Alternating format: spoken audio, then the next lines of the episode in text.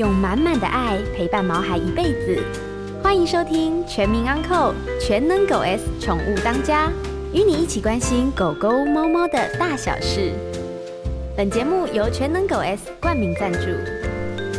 大家好，这里是 FM 九八点一九八新闻台，欢迎您收听每个礼拜一晚上八点钟所播出的《全民安扣全能狗 S 宠物当家》节目。我是兽医师杨靖宇。那今天的节目在 News 九八的 YouTube 也有同步的直播，所以呢，您可以的话在 YouTube 里面搜寻九八新闻台啊，就可以打开小铃铛，还可以接收到很多新的讯息的通知。嗯，我想说啊，不管您是呃首度啊，或者初次的饲养宠物，或者是说您是一个老手了，已经养过好多只这个狗狗猫猫了，这样子的一个经验，其实我相信啊，在过去或者说 even 是现在哈。或许你会常有一个感觉，就是说，哎，我们的毛孩子生病了，我们带到我们的家庭医师那边去看诊，结果看诊了之后呢，哎，医生他可能会说，哎呀，这个问题其实在家里面，叭叭叭叭叭，可以怎么样怎么样做，他就不会变成今天这个样子，呃，或许会懊恼会很多。我们举个最简单的一个一个例子，比方说，像这个狗狗开始可能会有磨屁股，在地板上啊，这个呃，在磨它的肛门啊，这样拖着在地板上滑行的时候。其实那时候我们觉得说啊，它动作好滑稽哦，很好玩。其实或许呢，代表说可能它有寄生虫，或者说呢，它可能有肛门腺在这个堆积、在肿大的这样子一个情况。像有很多事情在家里面都可以 DIY 做的啊，可以减少毛孩子去上动物医院，恶化成非常严重的这样一个状态。其实这都可以在家里面来加以预防，以及这个呃来避免这样子的一个事情发生的。啊，所以呢，今天我们非常非常的高兴，我们邀请到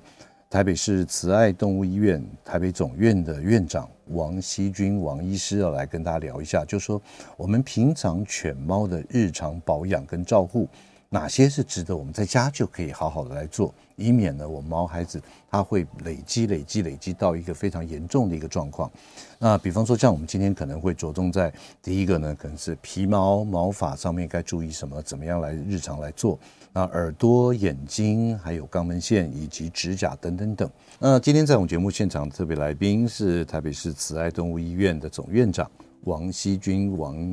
院长王医师啊，来的跟大家聊一下。这个狗狗、猫猫日常保养的时候呢，该有哪些事情我们在家就可以做的？那避免呢，这个万一没有去处理、没有去做，会造成一些很严重的一些后果。那王医师呢，他毕业于国立中兴大学的兽医系，而且呢，在中兴大学的教学医院啊担任这个医师，以及呢，还有板桥佑康动物医院也执业。那目前是慈爱动物医院的台北的总院长。哎，王医师跟大家打个招呼来。好，哎，杨医师好，各位听众大家好。OK，哎，王医师这个年轻有为，大家可以 打开我们的 YouTube 啊，这个大帅哥一个，这个倍感压力，身高又高，你几公分啊？一八七，一八七。你看这个真的当兽医真的是哦，有没有想要改行啊？没有啊。好，来，呃，我想呢，这个简单来说，就是说有很多事情在家里面，宠物的主人可以做的。那我们先从这个最外观，我们看到这个体表最大的这个皮毛来说。那我想先问啊，其实我今天也累积了我们很多在网络上面这个听众朋友的问的问题啊。我们第一个先来问一下，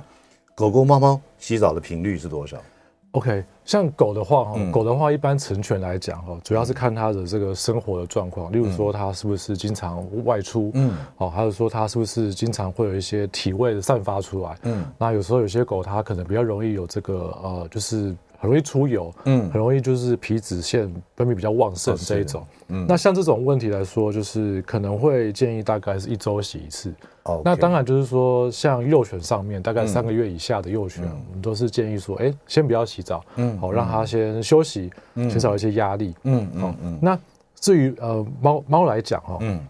因为像猫来讲，就是它皮肤比较不会形成很多的一些呃油脂跟油污。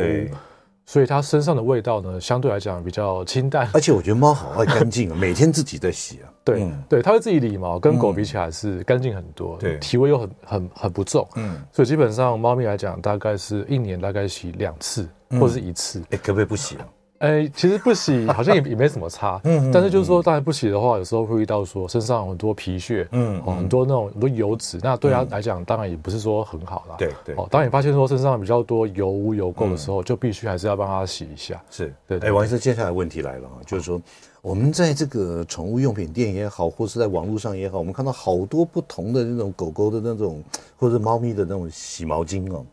那。当一个我们这个主人们，他如果这个皮肤是健康的，是 OK 的，它没有这些特殊的一些需求，嗯，那怎么样去挑选这么琳琳琅琅的这样子的洗毛巾呢？对，那洗毛巾来讲，通常我们一般来说，如果没有什么特别的皮肤病的话，嗯、那一般会选一些尽量是选一些呃保湿的部分，嗯，像燕麦啊、燕麦洗毛巾这一类，嗯、或是一些低过敏的洗毛巾。嗯因为这一类是比较偏向呃 中性，哦，它也比较不会刺激，嗯，那当然有些人会选那种高去油性的，哦，那当然是比较不建议哈，因为。除非说你是洗的越干净，是不是越越越也不是非常的好？对，也不是很好，因为我们身上会有一些一些油脂哦。那这些油脂是保护我们身上，呃，它会让我们的皮肤比较健康，减少病菌的感染，同时会减少皮肤的刺激。嗯哼。当你过度的洗，去油能力很强的时候，当然就会容易会刺激干痒，甚至感染到一些病病菌。嗯，就等于把自然的保护就洗掉了。对对对，没错的。嗯、对对，对好，那接下来我想请问一下王医师啊，嗯、就是说这样子的话，我们刚刚提到，就说你的狗常出去，嗯，或者是说它是比较有异味的，或者是说它皮脂分泌油脂比较多的，嗯、摸起来之后看起来就油腻腻的这样，嗯、那可以考虑一个礼拜洗一次，对不对？对。那如果说是哎，它还蛮干净的，或者它根本就不太出门的，那是否可以再长一点？对，其实像我们这个有些狗狗，它就是那种小型犬哦，几乎都没没出门的，身上从来没有下地的。对，一些马尔济斯啊、贵宾这种，哎，蛮干净的，它也不太会有什么味道的。嗯，那皮肤都还算不错的，那基本上两周一次，嗯，也都 OK，没问题。OK，所以说这个完全看它的狗狗的状态。对对对，没有说强制说一定要小学一到六年级每年练哦。那或许搞不好就是哎体质就是很 OK，那可以两个礼拜或三个礼拜洗一次。好，那第一题这样子。那接下来啊，现在天气非常的热，那夏天也要到了哈，这个六月多就是端午节了，就这个月了哈。那我想请问一下，很多就是说，哎，在考虑该不该剪毛啊？该不该剪毛这件事情，就是说，哎，把它毛剃光了，是否第一个对它散热比较好？第二个呢，夏天它是不是过得比较 happy？我想依照您的观点，哦，就可以给大家来做个建议。对，其实狗来讲哈，狗跟猫一样，都是都是蛮蛮蛮怕热的。那基本上就是说，如果啊，你是一只经常出去的狗，或是或是在家里面很容易觉得热，或是毛很浓厚那一种，那当然会建议理毛会比较好，因为理毛对它们的散热性哦，就是会差蛮多的。是，好像我家猫就是那个毛毛蛮厚的，嗯，那当你在剃毛前跟后，你会发现说它生活品质。差很多，差很多。对，它剃毛之后，它就是哎躺得很舒服啊，然后睡得很安稳，变得很轻快。对对，它如果在在理毛前，它就会很热，一直在散热，找地方散热，然后看起来就是很辛苦啊。是，对对对。OK，好，所以这个就基于这种散热的这样子的一个理由，你觉得说其实帮它剃毛也是还不错的哈。对对。好，那接下来就是我们来谈到，因为我们在过去很多一些这种，包含现在。有一些这种，不管是预防跳蚤啊，或蜱虱啊，什么好多种不同的厂牌，这种它会点在这个皮肤上面。那如果这样子的话，它是否有一些这种？技术上要避免的或怎么样？因为像你一个礼拜洗一次澡啊，或干嘛，会不会洗澡的频率过高而影响到我们预防一些疾病的这样子的一个效果？哦，其实会哦。所以你看他们这种我们滴我们这种滴滴剂啊哈，它后面的 D N 就是说我们在滴的前后两天哦，先不要洗澡。嗯，因为我们在因为我们这个滴剂的作用就是它最主要滴上去之后，借由身上的皮肤的一层油脂，嗯，它会均匀的扩散开来，然后再来是会吸收到我们的皮肤内的毛囊，嗯嗯，再缓慢释放出来。是，所以因此它是就有这些油脂去散播，然后去分布。那当我们过度的这个清洁啊，哈，洗澡的时候，一定会有一些影响。那根据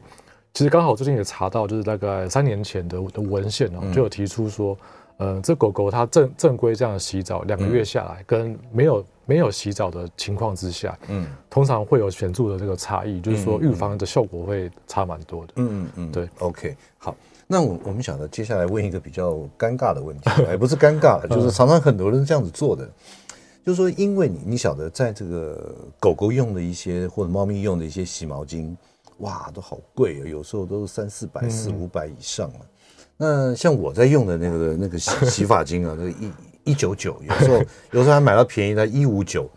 所以说，很多的主人就往往就会说，哎，那我是否可以用我们人的洗发精来帮狗狗或猫咪来洗澡？照您的的观点上面，这样合不合宜？有什么缺点？对，通常是不太合，不太 OK 哈、嗯。那原因是因为说，我们的呃人人好，嗯、人的皮肤大概平均上是呃表皮层大概是五到十五层，嗯，那狗猫的话大概是呃三到五层，嗯，所以可见的皮肤的这个厚度呢，就是差很多，嗯。那再来就是说，你说我们人比较厚皮，对人的对人比较厚皮，对对对对。Okay, 那再来就是说，我们的动物来说，皮肤比较偏向是呃中性，嗯，而狗猫皮肤偏向是。就是哎，没有狗猫是偏向中性，中性人是偏向酸性，是，所以就是说，当当我们人就是这个这个呃清洁剂或者是这个呃洗发精也好，沐浴乳也好，嗯，都是比较对狗猫来讲比较刺激，嗯嗯，那相对来讲，人的洗发洗发精呢也是比较强的去油能力，嗯嗯，所以因此来讲，它去油能力强，加上说容易刺激的话，pH 值也不一样，对，pH 值不一样。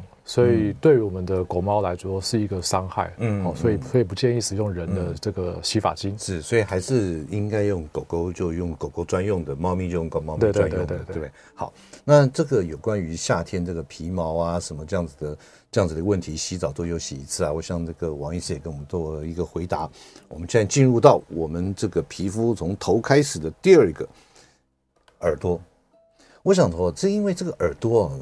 由由现在目前的的流行的品种改变很多，嗯。以前那个最常见的像 Cocker Spaniel 那种可卡犬啊，还有那个巴吉度啊，那还有米格鲁啊，他们耳朵都盖得这样子密密麻麻的，所以他们的耳朵的问题非常非常的多。所以呢，在这个耳朵到底该怎么样去帮它清理，或者说需不需要用什么药水，还是说需要什么保养液？然后如何正确的清理耳朵？因为有的时候我曾经看过，尤其是 Coca 最多。嗯嗯。因为你还年轻啊，你根本还没 还没见过到那个 Coca 那个年代，那个 Coca 它变成它的外耳道整个钙化，哇，整个这种的耳朵变得非常非常硬，所以呢，到时候会变成全耳道摘除。嗯嗯。所以现在已经没有已经没有这样的犬种，但是呢，这个耳朵的保养维护该怎么样来操作，其实是非常重要的。那我们先进段广告，广告之后再请王医师回答。如何在家照顾我们毛宝贝的耳朵？欢迎回到九八新闻台全民昂扣全能狗 S 宠物当家节目，我是兽医师杨靖宇。今天在我们节目现场的特别来宾是慈爱动物医院台北总院的院长王希军王帅哥王医师啊，来跟大家聊一下我们平常在家 DIY 该怎么做，要预防哪些事情，以免呢狗狗猫猫一不慎啊不小心而造成更严重的一些后果跟发展。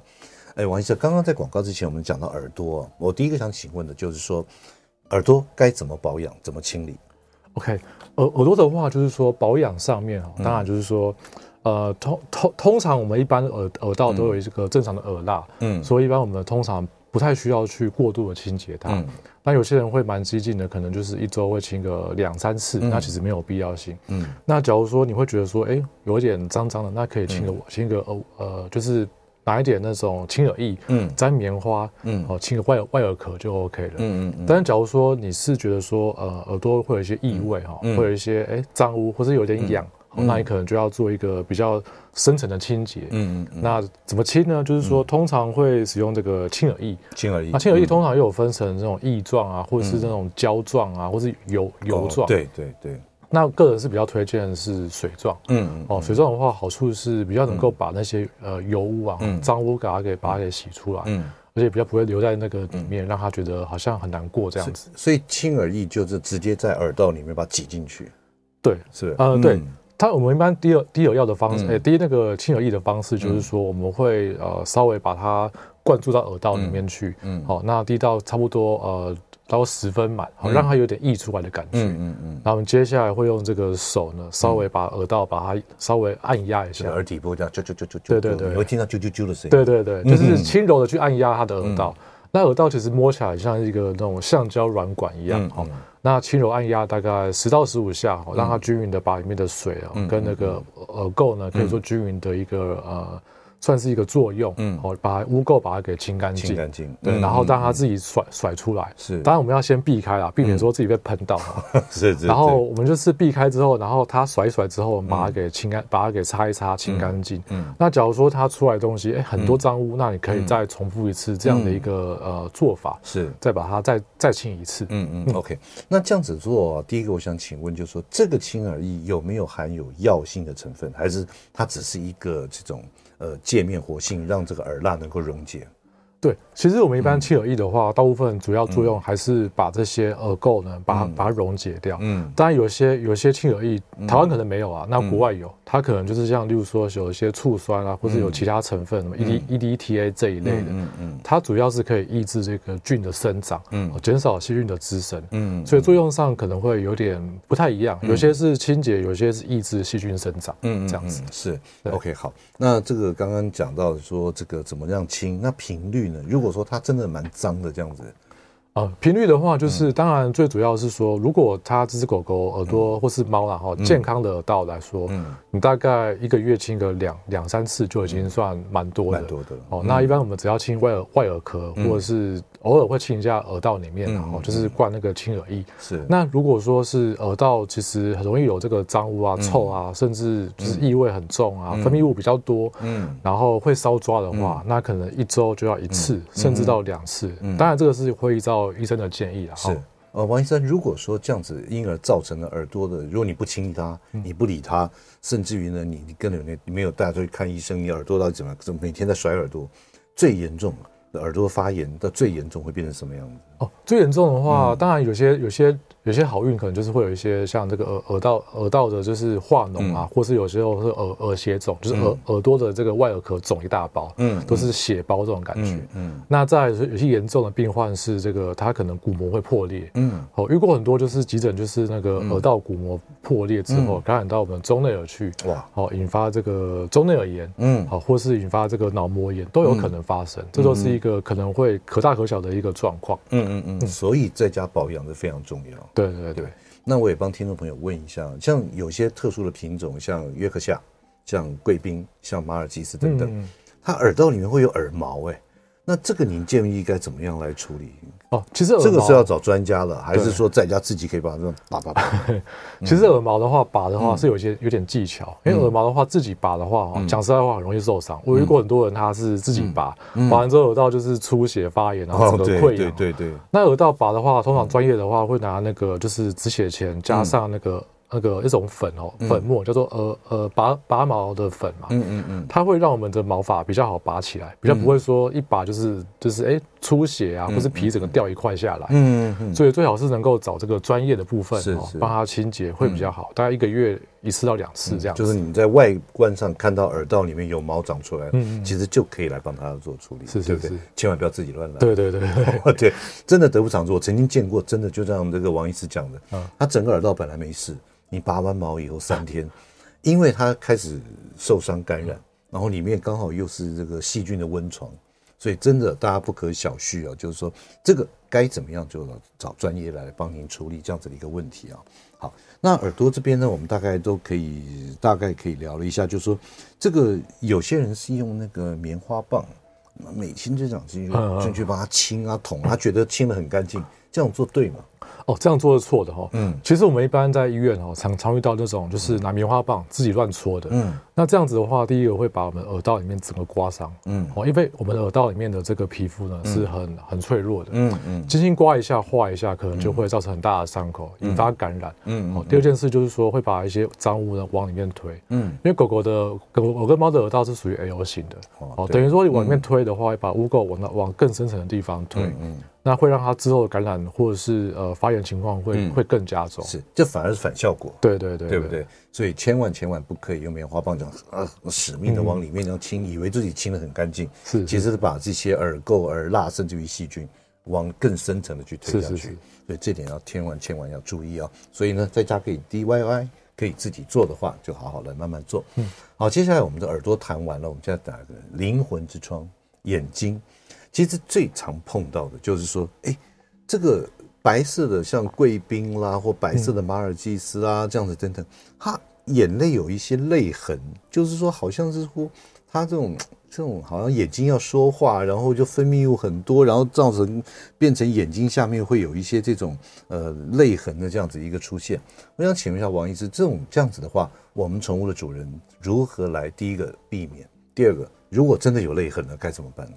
？OK，其实很多的狗都有所谓泪痕，嗯、那泪痕原因非常多啊。嗯、那当然就是基因上啊，或者是原本就是这个短吻犬啊、嗯、短吻的这个猫咪啊，脸比较扁的猫呢，嗯，或者是有时候它会有一些结膜炎、好过敏的问题，嗯，很多问题都会引发这个这个泪痕，嗯。那怎么样去避免的话，就是说，当然第一件事可以考虑说，哎，去医院咨询一下，好看怎么回事，怎么会有形成这些泪痕，或者是眼泪怎么会这么多？嗯，那通常泪痕原因通常是两大原因啊，一个就是可能是鼻泪管哦阻塞，鼻泪管阻塞，或者是说它可能就是眼泪分泌很过度，哦，就是例如说有一些一些一些刺激啊，包括说睫毛倒插啦，嗯，结膜炎啊，角膜发炎啊这一类，眼压过高这些都可能会引发这个问题，所以一般会。建议说，先评估怎么回事，接下来做一些相关的一些治疗，才有办法去预防跟减少泪痕的形成。那像如果是鼻泪管阻塞，是怎么样做检查？鼻泪管阻塞的话，通常检查检查的话，通常会诶可能会先第一个染染色剂到我们的眼睛里面去，嗯，然后他会测一段时间后评估说，诶他的眼泪是不是可以从我们的这个眼眶，嗯，到我们这个鼻鼻子鼻孔出来，嗯嗯，那时间越久，当然就是就是可能就是阻塞有一个程度，那当然有可能是完全阻塞的话，就是诶染色液鼻腔都不会有，对，也不会有任何染色液出来，就是阻塞的情况，是是是，所以。阻塞有阻塞的做法，如果是刚刚王医师讲到，就是说，哎，如果是异物刺激，包含睫毛啊什么等等，对不对？嗯，那就要找到不同的造成它泪液过多的这样好，我们刚刚讲的是说泪液过多，可是往往有的时候狗狗也会有干的。我们常讲是说，好像干的这种眼睛分泌物，嗯、那。我们台语叫把赛了，对，先把赛好像流泪，可是可是就像那种眼屎了哈，眼屎就是说在眼角啊或干嘛这很多，那这样子什么？有可能有哪几种原因？那饲主该不该紧张呢？OK，其实我们一般正常狗狗都会有一些眼屎，就跟人一样。其实眼屎是一个正常的结构，就是我们我们的这个结膜上面会有所谓的这个睑板腺，嗯嗯，它分它分泌一些油脂，让我们的眼睛得到润滑，让眼睛的保湿程度会提高，嗯。那如果说我们的眼屎，哎，它的颜，它的一个一个颜色上面哦，它一般是透明或者乳白色，或是有点浅棕色，嗯嗯，好，那如果说它是它的量是哎很大量，变得很大量，或是有带一点浓的，嗯，哦，就是黄绿色的，哈，带一点血状的，嗯嗯，或是眼睛会疼痛这些并并发出来一些症状，那可能就是会去。呃，就可就可能就医这样，就赶快带医看，对对对对，因为造成这种原因非常非常多，是是是，对，千万不要乱点了，对啊对啊对啊，对。好，那接下来就是说，呃，坊间我们也看到很多货架上有一些没有含药的一些眼眼睛的保养液啦，哦，这种呃，我们一般的这个毛爸毛妈们可以来采就选购这样子的一些东西来帮他做适度的保养吗？对，如果说你是因为有这个呃泪痕或者眼泪比较多的话，那当然。当然，我还是会建议说，哎，可能要做医疗上的评估。嗯、那如果说你自己要选购的话，当然是，嗯、呃，可以选用一些那种这些这种保健品哈，例如说含有一些抗氧化剂的，包括什么花青素啊哈，嗯，或者是那种叶黄素啊，嗯、或者是这个蔓越莓啊。嗯这一类的东西，嗯，它可以提供一些眼睛或是眼睛周围的抗氧化跟抗发炎能力，嗯嗯，还会减少我们的鼻泪管里面的一些氧化的一些呃一些物质，或是或是有一些一些堆积在细胞在里面，嗯，让它阻塞这样子，是，所以是所以是可以让它做一些保养，减少它内的这个阻塞的问题，嗯嗯，对对，可以，所以是可以来做适度的这样子的一个保养，对对对。好，那我想说，在待会儿马上进广告啊，就是呃几句话来当。再来在眼睛方面做个结论，比方说看到什么东西要赶快就医。OK，其实一般我们在，因为平常医院很容容易做这个急诊嘛，哈，那通常急诊就是看到眼睛就是，哎，好像眼睛很痛，嗯，很痛就要立刻就医，就是眯眯眼，对，眯眼，然后流泪很多，这个是最常见的，嗯，那或者说我们眼睛的这个呃，就是突然间好像有有比较红，很红肿，嗯，或是有出血哦，就是整片血血迹斑斑，嗯，那甚至有看到一个伤口，那你可能就是要就医这样子。所以这听起来都怪严重的，是啊是啊，真的这这眼睛啊灵魂之窗不能就是说随便的这乱乱点什么药啊什么等等，赶快去找你的家庭医师，赶快去做这个治疗。是是是。好，今天在我们节目现场的特别来宾是慈爱动物医院台北总院的院长王希均王医师，来跟他聊一下有哪些小地方、小事情在家可以 DIY，而且呢可以避免酿成一些日后无法收拾的后果。呃，刚刚我们在我们脸在我们 YouTube 上面有一位 Even 他问说，这个是现场的节目吗？是的，这是我们 Live，也欢迎您留言，也欢迎您 call in 进来。好，好，接着广告马上回来。欢迎回到九八新闻台全民昂购全能狗 S 宠物当家节目，我是兽医师杨靖宇。今天在我们节目现场的特别来宾是慈爱动物医院台北总院的院长王希君王医师，也跟大家聊一下在家可以 DIY DIY 帮狗狗的做一些的事情啊。那那个我们刚刚有特别从一开始讲皮毛，再过来讲到耳朵，还有眼睛。那还有一个很重要的，就是这个民以食为天呢、啊，狗狗呢完全就是就这个很喜欢吃东西的这样子一个的。那一般的狗狗、猫咪，它的牙齿该怎么保养？OK，一般狗狗、猫咪的话，就是说一般保养的话，哈，就是当然会建议刷牙，因为刷牙还是最。根本的一个问题，嗯，但是先讲猫好，猫保养的话就是比较难，因为你要让猫去刷牙，难度非常高，嗯，所以通常是一步一步来啊，就是你可以用一个手呢沾一点这个牙膏，稍微碰一碰一下，碰一下，碰一下，嗯嗯，或者是用这个牙刷稍微碰一下，慢慢慢慢的让它习惯这个感觉，嗯。嗯，那狗其实也是一样哦，狗的话用一些指套啊，或者是牙刷，嗯，去啊去稍微慢慢的去。碰触接触它，让它习惯去刷，由内而外，外而内去去把它把污垢把它清干净。嗯嗯嗯对对对，OK。所以不管狗狗、猫咪，从小要养成习惯。其实牙齿哦，这个状况也是蛮多的。是对。那接下来我想再请问一下王医生，哎，等一下，呃，我刚刚忘记讲了呀。呃，现在我们也开放我们听众朋友 call in，如果各位听众朋友有关于任何狗狗、猫咪的大小事，都欢迎您 call in 进来。我们的电话是零二八三六九三三九八零二八三六九三三九八。那我们任何的问题，我们当场回答您。那同样的，你也可以在 YouTube 里面来留问题。那现在就有一位 Even 他特别留了一个问题，呃，请问医师，我们家的彩彩两岁半，他的关节如果有问题的话，会有哪些呃现象或迹象啊？在行动上面，因为我看网络上的影片，有些彩彩一到两岁例行检查，兽医师就叫他要吃。保养的东西，那吃这种鲨鱼软骨有用吗？不是粉，是整根的哦。那请问你，对，呃、好，来，我们先分第一个，就是说这个这个关节的行动上面会有哪些迹象？如果有关节方面，其实像柴犬的话，比较常见就是这个髋关节问题，因为我遇过很多柴犬，就是急诊啊，那就是髋关节突然间好像脱位了、脱臼，或是髋关节发炎，是。啊，因为有些狗狗它就是髋关节发育异常，嗯，好，那当然就是说，通常会借由这个。可能像触诊，医生、医师触诊，或是关节活动测试，嗯，评估他的关节的一个情况，再来是必要的时候会拍 X 光，嗯，哦，知道关节部分是不是有一些呃发育的问题，嗯，好，大概这样子。那那会在如果真的是髋关节的话，他在行动上会有什么样的一些异常？对，行动上很多人会说，哎，他刚开始养的时候会跳会跑，慢慢的大概养一两年、两三年之后，他好像不太会。呃，跑跳可能会用走的，走比较慢，或是脚比较偏外八，嗯，哦，脚会开开的，然后然后然后外八，嗯，这是一个蛮蛮大的症状，嗯嗯，对，OK，所以有这样的症状的话，那嗯，吃整根的这种，对，您的您的看法呢？呃，因为现在有很多产品哦，就是市面上一堆产品，其实都可以考虑啊。那你说整根鲨鱼软骨，我当然。比较不推荐啊，因为现在有一些呃提炼出比较高浓度的营养保健品，我们就使用这样的东西就好，也比较安全，比较安全嘛。对，OK，那回答了 Even 的那个问题哈。好，那接下来我们再聊，我们现在整个头都讲完了，耳朵啦、眼睛啦、口腔的牙齿啦等等哈。那我们现在讲到最后端，就是说啊，这个肛门腺。那肛门腺呢？我相信各位听众朋友可能呃有饲养狗狗、猫咪的，大概都有这样子的一个经验。有时候肛门腺它肿大啦，嗯、甚至于还会破裂啊等等哈。首先，我们想问一下，肛门腺它需要定期去清理吗？对，其实肛门腺来讲哦，嗯、一般来讲它是它是呃包埋在我们的这个。肛门括约肌里面，嗯、所以一般来讲，我们狗猫它排便的时候就会顺着这个排便排出来，嗯嗯，所以一般来讲，它我们是不太需要去特别挤它，特别挤它。可是如果说它是一个有这个 比较老的，嗯、老的话，我们这个肌肉比较萎缩，嗯，肛门及这个后面骨盆的位置的肌肉呢、嗯、萎缩的话，它可能就会排泄比较不是很顺畅，嗯嗯，那这样这样情况就需要挤，嗯，或者说比较胖的，胖的话，它其实不太运动的话，它后面的这个运动的能力呢，肌肉都比较萎缩，也是需要挤，嗯嗯。那再来就是说，如果他过往曾经发生肛门腺发炎或是肛门腺阻塞、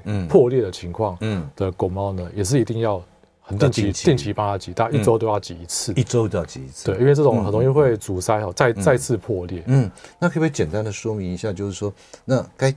就事主在如何第一个就是说怎么样判断说，哎，他好像肛门腺有问题了，他会有哪些症状？嗯、对。一般肛门腺有问题，它会有一些一些呃所谓的这种警警讯的症状，包括说会磨屁股，他会想要舔屁股，会转圈圈，一直想要舔，舔不到，会转转转，或是地上地上摩擦跳舞一样，嗯，哦，然后会觉得很屁股很痛啊，不给碰屁股这种感觉，嗯，好，这是肛门腺发炎或是阻塞的情况，嗯嗯。那如果说这个主人们可不可以做简单的我们的教学一下，就是说这个肛门腺如果说真的是有这样的一个临床症状，该怎么挤它？好。虽然肛门腺哈，就是这个挤的话，当然还是建议说，诶，去医院学学习比较好。那如果说自己要挤的话，哈，大概就是我们会先把这个尾巴，嗯，稍微抬起来，抬起来，然后拿这个纸巾稍微，诶，往肛门稍微贴一下，嗯。嗯，然后接下来我们触摸肛门周围的大概四点跟八点钟方向，嗯好，稍微摸到两颗像豌豆的一个东东西，在这个皮下的，对，皮下有两颗豌豆，嗯嗯，然后稍微就是按压一下之后，由内而外，哦，就是。推一下，嗯，把它给挤出来，但是不要太大力，因为太大力有时候会破裂或什么。就是轻柔一点，然后压着慢慢的推推出来，这样子。所以大概如果说真的有刚刚上述王医师讲的这种症状的话，其实是可以考虑这样子来帮他做一个处理嘛。嗯，当然还是会建议就医啦。对对对对对，还是专业的时候有来看一下。对对对。好，那这是针对肛门腺，然后该怎么样去挤它？那。因为现在养猫的人，这个猫猫奴们呢也是非常非常多。嗯，那我们刚刚讲到是狗狗，狗狗是否要这样子来做？好，那猫呢？猫也需要吗？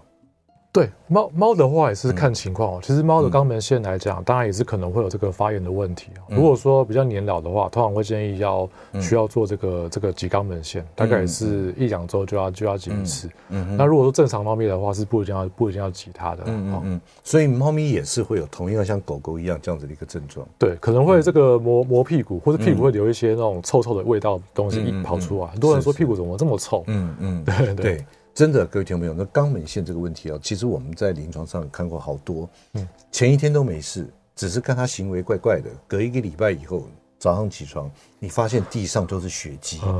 为什么血迹呢？因为他肛门囊破掉。嗯，有时候就像刚刚王医师讲的，四点钟或八点钟的任何一边，它破了，然后就看到皮开肉绽。哦，这不夸张哦，皮开肉绽，然后到去哪里粘到哪里。哦，就是一些血渍啊什么等等。那通常这样的话，绝对是要送到医院去做一些简单的手术的处理。所以为了避免有这样子的一个情况发生，我们平常就要观察毛孩子的动作，而且呢，适时在家里面就可以做一些这样子的处理，免得到时候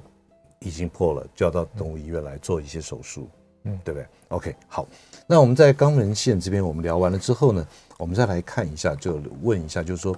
有的时候毛孩子啊，不管是可能打架也好哦，就说互相那么咬来咬去啊，玩来玩去，或者说家里面某些尖锐的一些墙角或者一些小钉子啊什么的，他受伤了，刮了一个小伤口。那像这样子的一个情况，我们如当然了，一定要先这个还是到动物医院来看一下会比较好。那如果说他一时没有办法或怎么样，有什么这个在家里面可以紧急帮忙处理的？对。如果说哈，一般来讲，如果说这个伤口是比较浅的，就是浅浅的一小小道，然后它可能没有到深层的地方去，没有穿刺伤，嗯，那我们可以拿生理盐水稍微擦一擦，把周边擦干净，嗯，那如果当然是有穿刺伤，皮肤有已经有开个小洞，那通常建议还是要就医，不然会引发感染了，嗯嗯嗯，对，是。那这样子的话，就是说，呃，当然有。创伤就是说有穿孔性的这种受伤什么等等，赶快动物医院。那如果说是简单的，像刚刚您讲的用生理食盐水啊或什么的，嗯、那我们这一般我们人用的药膏，您推荐让他去使用吗？其实比较不建议哈，因为很多人会很多人会差差错哈。第一件事就是说，很多人会听别人意见说，哎，我可能觉得这个药药不错，我就拿来用。结果我发现说，药效可能是有像可能加类固醇相关的。嗯，变成说你越差之后，类类固醇使用之后，伤口可能可能越差。嗯嗯，就是越越不好。是。那再来是有些有些的事主会求好心切，不会擦的很厚重。嗯。很厚重的话，变成说他的这个伤口呢，就是反而还好。嗯。周围可能就会皮肤发炎。嗯嗯。因为你擦太擦太。太厚的话，皮肤就会容易会溃疡发炎。对对对对对，所以也就是说，这个药膏任何有药的东西，千万不要自己拿起来就来用。对对对。那我们曾经也碰过，就是什么撒什么粉，广东木药粉 啊，对不起，我讲商品名字，呃，什么粉的啊，或者什么什么云什么东西的那种药的哈，哇，结果弄下去之后，不但没有缓解。它造成更深层的感染跟刺激，对，所以真的我们不要在家。虽然可以做一些立场的保健，可是呢，对于这种这种药用用到药这样子的东西，还是要请专业您的家庭兽医师来帮你来处理。好，那接下来呢，我想说，因为这个呃，有些是属于这种外用的一些东西啊，我想请问一下我们的王医师的想法。就是说，怎么样去选择啊？因为狗狗我们外出有时候会绑项圈，嗯，那有项圈也有分好多种，然后另外呢也有这种肩带或者背带啊什么等等，然后五花八门很多。那如果说这样子的话，毛孩子该怎么样挑选适合它的项圈跟背带？OK，嗯，其实像一般狗猫，我们这个挑选胸背带跟项圈，嗯、我都会建议说，第一件事拿到之后可能会开封去闻一下味道。味道。如果味道说它比较重，嗯、有一些甲醛的味道，嗯嗯，那你可能就要稍微洗干净，或者是先稍微洗过，嗯，好，因为我遇过很多，就是他可能买了一些比较富含甲醛的这种项圈胸背带，嗯、用了之后皮肤就会开始哎。欸接触性可能会过敏，嗯，或是会溃疡，嗯嗯，好，那这个其实都是需要去仔细的评估一下。OK，那再来就是说，王医师，我听到这甲醛的问题好像蛮大的，对对。那我们这个先进一段广告，广告之后呢，我们再来好好聊一下该怎么样挑选他们的玩具，或者说项圈、背带等等。欢迎回到九八新闻台全民养狗全能狗 S 宠物当家节目。我是兽医师杨靖宇，今天在我们节目现场的特别来宾是慈爱动物医院台北总院的院长王希军王院长。那同时呢，我们也开放我们听众朋友的 call in，我们电话是零二八三六九三三九八，有任何的问题都欢迎听众朋友 call in 进来，我们立刻为您答复。哎，王医师啊，刚刚我们在这个聊到了，就说这个背带啊，或什么一些用品的甲醛的问题，嗯，来可不可以来给大家说一下，详细说一下？对，因为这些这些东西哦，平常我们都会加加在这个衣服啊，或是我们这个织物里面。其实这是一个算是呃，我们一般商品上蛮常见的东西。只是有时候对于我们这个狗猫来讲，它是一个属于一个刺激会过敏的东西。嗯，啊，那接触久的时候，其实就会皮肤会溃疡溃烂，所以要注意一下有没有相关的这种可能气味，这个很重要。OK，所以在挑选项圈跟背带，其实各有利弊，就要看狗狗的个性。然后还有它的活动力，或者它有什么其他的不同的，来选择看是项圈或是背带。嗯，对。好，那接下来我想再来聊一下，就是说，因为虽然现在是夏天了，那夏天当然是应该我们剃毛都来不及了，怎么可能会帮他穿衣服啊？可是我们现在也有我们的听众朋友会问到，就说，哎，像这个呃。冬天穿衣服哦，这件事情的该要注意什么事情呢？OK，冬天穿衣服哈，就是我觉得蛮比较一个需要注意，就是说我们不要给它穿的太太厚重，嗯，然后可能不可能很闷不不透气，嗯，好，或者说它可能太服帖太紧。哦，觉得太紧、太服帖、太厚重，其实皮肤容易会这个溃疡，嗯，哦，甚至就是会有一些感染的情况，嗯，甚至说遇过很多，他大家看就是皮肤会形成一个大大脓包，或是蜂窝性组织炎，哦有，所以一般我们会要注意，就是说穿的时候一定要呃注意每天也要穿脱几次，注意皮肤的状况，然后还有刚刚讲的这个材质问题也要注意一下。OK，所以在冬天的时候，虽然现在夏天了，我们大概用不太到啊。对，那我想请问一下，像毛衣的，像有些那种像。毛衣的，跟我们一般所谓的这种纯棉的，那您推荐建议它是哪一种？哦，当然会建议是纯棉，然后比较薄一点点。因为那个毛衣的话，很多人就是会给它使用。那毛衣的话，缺点就是它其实会比较闷，嗯，比较不透气。嗯，我遇过很多就是皮肤最后会形成很多小脓包，那种像那个脓皮症相关的，那其实会很很不好。对对对，所以在挑选不管是材质也好，或者说它的这种松宽松的程度也好，都是要好好的拿捏好，对不对？OK，好。那接下来我再请问一下这个王医师啊，因为这个慈爱动物医院台北总院它是二十四小时的这种急诊的医院啊，所以这边我特别要来问一下，就是在晚上您会接到什么样的急诊的 case 最多？我们来排名。好，我们今天看时间的话，我们今天排名前三名。第一名是什么？第一名其实常见就是这个心脏病啊，就是狗狗或猫突然间喘，好，这是最常见的。嗯，好，第二名就是可能就是像那个猫哈，它可能排尿困难。一来就说，哎、欸，膀胱很大，那没办法排尿，在那边叫、哦，就是那种好像塞住了这样子。对，这个都是很常见的问题。嗯，当然是再来是有时候是车祸啊，嗯、或是肺炎啊，这个都是一个比较常遇到的。嗯嗯嗯，对。那像这样子，刚刚您讲到排名第一的话，哈，就是心脏方面或心肺功能方面，嗯，它会有什么样症状？刚刚您讲喘，还有呢？对。其实，当大部分来讲，狗的话，心脏病哦，它当然会有一些所谓的这个前期的症状，可能就会说，哎，前阵子就开始咳嗽，嗯，呼吸会有点喘，有一段时间了，嗯，只是今天特别喘，嗯，然后咳嗽已经咳了，哎，可能一一个月甚至以上，只是今天咳得特别严重，嗯，或者是说他以前就已经开始有一点活动力比较不好，嗯，然后今天特别没有力，倒在那边这样子，OK，对，所以。就说他除了咳嗽、无力啊等等，嗯，就赶快要做注意了哈。对对对。那第二个您讲的就是猫的这种所谓的尿不出来，嗯，那它会有什么状况？那临床症状？对，一般来讲症状就是啊，大部分就是说会，我们前几天可能会有一些血尿，嗯，我觉得这个几率占一半了，一半就会说他前几天就有一点血尿，只是他想说应该应该也还好，想要再观察，然后今天就突然间阻塞住了，嗯。或是整个尿不出来，对，或者是有些主人他根本就养很多只猫，也不知道谁没有尿，谁有尿。嗯，今天看他倒在那边，或是哀嚎没力，就把它带过来。嗯，对对对。OK，所以就是说他可能就是会有血尿，或者说尿不出来，甚至于常跑厕所，对，常跑猫砂，对，可是却没有东西出来，是是是，对不对？那第三个问题，你讲的就是意外车祸，这我可以回答了。嗯，就是外出门不管大小，一定要牵绳，嗯，对不对？然后碰到这个狗狗怎么样，不是很熟的，你还是要保持距离，嗯，免得发生一些意外，不管是车祸也好，或者被其他的狗咬到也好，等等。是是是。好，那我想说，最后剩下一分半钟哈，来跟大家来简单的来说一下，如何这个在家里面多注意毛孩子哪些事情，能够避免很多事情的发生。OK，嗯，当然就是第一件事啊，就是我们要注意它狗的这个精神啊、食欲啊、呼吸啊，就是我们刚刚讲那么多，就是注意它整个外观症状、精神啊、食欲啊、呼吸跟它的行为表现，嗯嗯，是不是跟平常不一样？很多人他其实分不清说这个狗猫的这个疾病的变化，因为他们其实都会非常的隐隐秘，然后甚至隐藏自己的一个症状，嗯，所以我们要从平常的行为表现去观察它现在是不是跟之前嗯。不太一样，是。嗯嗯，OK，所以就他的日常的行为表现，然后还有像这个，像你有没有碰过，就是说这个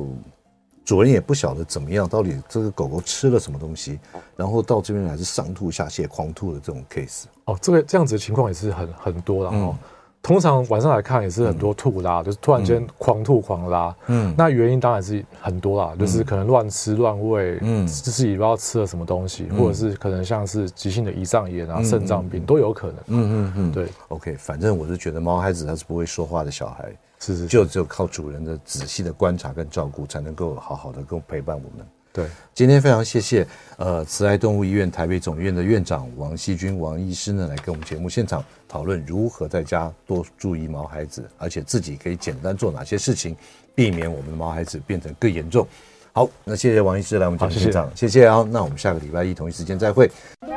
每个宝贝都值得最好的，爱他就是一辈子。本节目由全能狗 S 冠名赞助。